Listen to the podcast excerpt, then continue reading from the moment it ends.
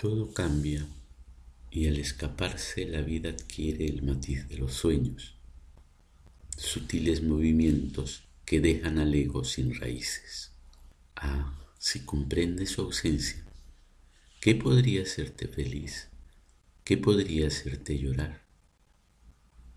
Cuando el Buda se quedó sin palabras, se iluminó